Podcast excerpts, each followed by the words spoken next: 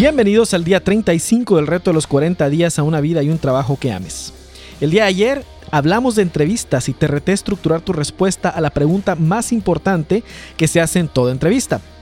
Mañana hablaremos de un tema crucial que es la estrategia de carrera. Pero hoy me aventuraré a hablar en menos de 10 minutos, con reto incluido, acerca de este tema del dinero. Es un tema inseparable de lo que se refiere a vida y carrera. Y aparte, creo que como católicos nos hace falta tener algo que se llame teología del dinero o algo parecido. Y con esto me refiero a conocer la perspectiva de Dios acerca del dinero. Así que vamos a ver cómo nos va. Te invito a reflexionar en la siguiente frase. Porque la raíz de todos los males es el afán de dinero. Y algunos por dejarse llevar de él, se extraviaron en la fe y se atormentaron con muchos dolores. Primera de Timoteo 6, del 8 al 10. Anteriormente hablamos de la confusión que existe en referencia al origen del trabajo y cómo esta confusión resulta en que las personas batallen para crecer y tener bajo control esta área. El dinero y las finanzas es otra de esas áreas sobre las cuales hay mucha confusión, paradigmas y pensamientos limitantes. Por ejemplo, algunos piensan que el dinero es malo, sucio y problemático. Otros piensan, esa persona tiene mucho dinero, no sé cómo puede dormir tranquilo. En otros casos, el incremento de prosperidad y riqueza se relacionan con avaricia o materialismo. O también se piensa, si alguien tiene mucho dinero es porque seguramente algo ilícito debe estar haciendo. Otros piensan que todo el mundo debe tener los mismos ingresos sin importar su capacidad y desempeño, porque lo contrario sería injusto para el resto. Otros piensan que no merecen ganar más porque les falta algún grado académico, alguna habilidad en particular o porque simplemente piensan que no está bien aspirar a más. ¿Será esta la perspectiva correcta acerca del dinero para un católico, para un cristiano, para un creyente? ¿Tendrá sentido que con un mal como el dinero, mal entre comillas, se traiga el pan a la mesa, se obtenga vivienda, vestido, transporte, salud, educación, avances tecnológicos, etcétera? Crecer en el área financiera va a ser muy difícil si en el fondo uno tiene la idea de que hacer dinero es una actividad moralmente reprensible. Es muy probable que la idea de que el dinero es malo provenga de un malentendido que se ha ido desvirtuando a través del tiempo, así como la del trabajo es un castigo, ¿te acuerdas? Para aclarar este malentendido, vamos a dar un vistazo a la Biblia, que toca el tema del dinero y las posesiones cerca de 800 veces, y lo refiere casi 2000 veces directamente. Es de hecho el segundo tema más tratado en la Biblia. El Antiguo Testamento describe que Dios y Abraham eran muy buenos amigos en Isaías 41:8. La cuestión aquí es que Abraham era tal vez el hombre más rico de la tierra en ese tiempo. Era rico en ganado, tierras y oro, dice Génesis 13. No hay indicio de que Dios le haya reclamado a Abraham por su riqueza. Al contrario, inclusive le prometió prosperidad en otras áreas de su vida y se lo cumplió. Muy en contraste con esto, vemos que en el Nuevo Testamento Jesús le pide tajantemente al joven rico dejar sus riquezas para seguirlo. Y peor aún, les dice a sus discípulos esto. Yo os aseguro que un rico difícilmente entrará en el reino de los cielos. Lucas 18, del 24 al 25. Este pasaje de hecho se usa muy seguido para hacer sentir culpable a todo aquel que ha prosperado financieramente. Ante esta contradicción, la pregunta obligada es, ¿por qué Jesús le pide al joven rico dejar su riqueza para seguirlo y Abraham no recibió la misma petición? De hecho, tampoco la recibieron Isaac, hijo y heredero de Abraham, Salomón, Nicodemo o José de Arimatea, que eran personajes afluentes en una relación muy cercana con Dios. Saqueo, un recolector de impuestos adinerado, decide dar la mitad de su riqueza a los pobres después de que recibe a Jesús como invitado en su casa. No sabemos el valor neto de su capital, pero sabemos que Jesús no le pidió dar la otra mitad. Lucas 19.1. Job, uno de los millonarios del Antiguo Testamento, tal vez la persona más rica que haya existido sobre la faz de la tierra, fue despojado por el demonio de todo lo que tenía, según cuenta la Biblia. Dios saca de esta situación la oportunidad de probar a Job y comprobar si su corazón estaba o no en todos los bienes que tenía. Al comprobar que el corazón de Job no estaba en todo aquello que perdió, le restituye al doble la inmensa riqueza que tenía.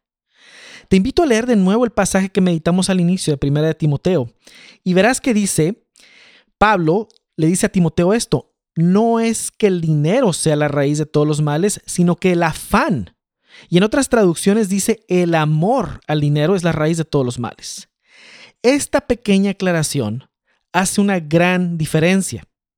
De hecho, se podría argumentar que el afán o el amor a cualquier cosa desordenada, no solo al dinero, es raíz de muchos males. El diccionario define afán como un deseo intenso.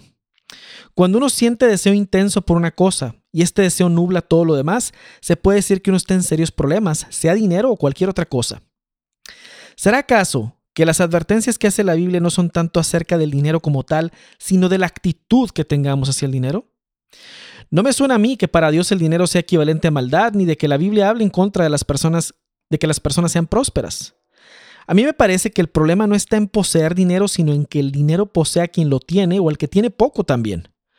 En que el dinero se convierte en el amo de quien lo administra y con ello le robe la libertad. Quiero presentarte dos actitudes positivas acerca del dinero antes de terminar. La actitud número uno, el dinero es un certificado de buen servicio. ¿Cómo cambia la perspectiva si te dijera que el dinero es un certificado que se recibe por haberle hecho un bien a alguien y que un empleo o un negocio son el medio para llevar a cabo esta transacción? Esta perspectiva, en mi opinión, cambia mucho las cosas porque ahora estamos hablando de intercambiar un bien por otro bien, de un círculo virtuoso en el que los involucrados pueden crecer. De hecho, el trabajo y los negocios son algo que nos acerca el uno a otro para establecer vínculos de colaboración mientras ayuda a los involucrados a convertirse en su mejor versión. La segunda actitud es que el dinero es un amplificador. El dinero no es más que una herramienta para amplificar. Amplifica lo bueno y también amplifica lo malo. Un ejemplo sería de esto sería cuando una persona, por ejemplo, saca la lotería, ¿no? Si esta persona antes de sacarse la lotería vivía con desenfreno, tenía vicios, desorden en su vida, todo esto simplemente se amplificará con el dinero, sí, que se haya ganado. ¿Sabes qué va a terminar? ¿Cómo terminaría esta historia de esta persona? Va a terminar justo en donde inició.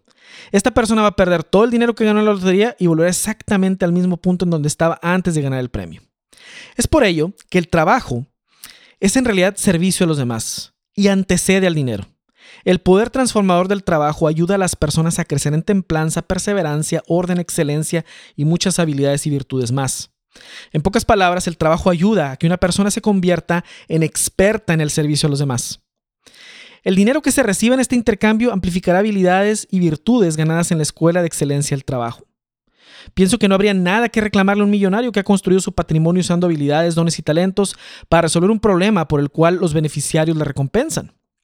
No hay nada de malo o sucio en esto, por el contrario, hay mucha virtud en este intercambio. ¿Quién tendrá más afán por el dinero? ¿El que lo tiene por preocupación constante o al que no le preocupa? El dinero en realidad es moralmente neutral, pero la actitud y el corazón con el que se usa puede no serlo. Se podría argumentar que un ladrillo es malo porque se usa para romper cristales de casas y meterse a robarlas, pero un ladrillo también puede utilizarse para construir una catedral. ¿Es entonces el ladrillo bueno o malo? La respuesta es la misma que para el dinero. Ambos son moralmente neutros, pero la actitud con la que se use es la que hace la diferencia y se puede usar el dinero para hacer muchísimo bien. Una persona sabia debe tener el dinero en su cabeza, pero no en su corazón. Tu reto para el día de hoy es reflexionar en lo anterior y contestar lo siguiente. ¿Cuál es tu visión para el dinero? ¿Crees que sea necesario hacer un ajuste en esa visión? ¿Cómo impactaría esto en tu futuro financiero? Mañana hablaremos del interesante tema de estrategia de carrera. ¿Cuándo debo dar mi siguiente paso? ¿Cuándo me debo quedar en donde estoy? ¿Cuándo debo comenzar un negocio? De eso hablamos el día de mañana. En sus marcas, listos, fuera.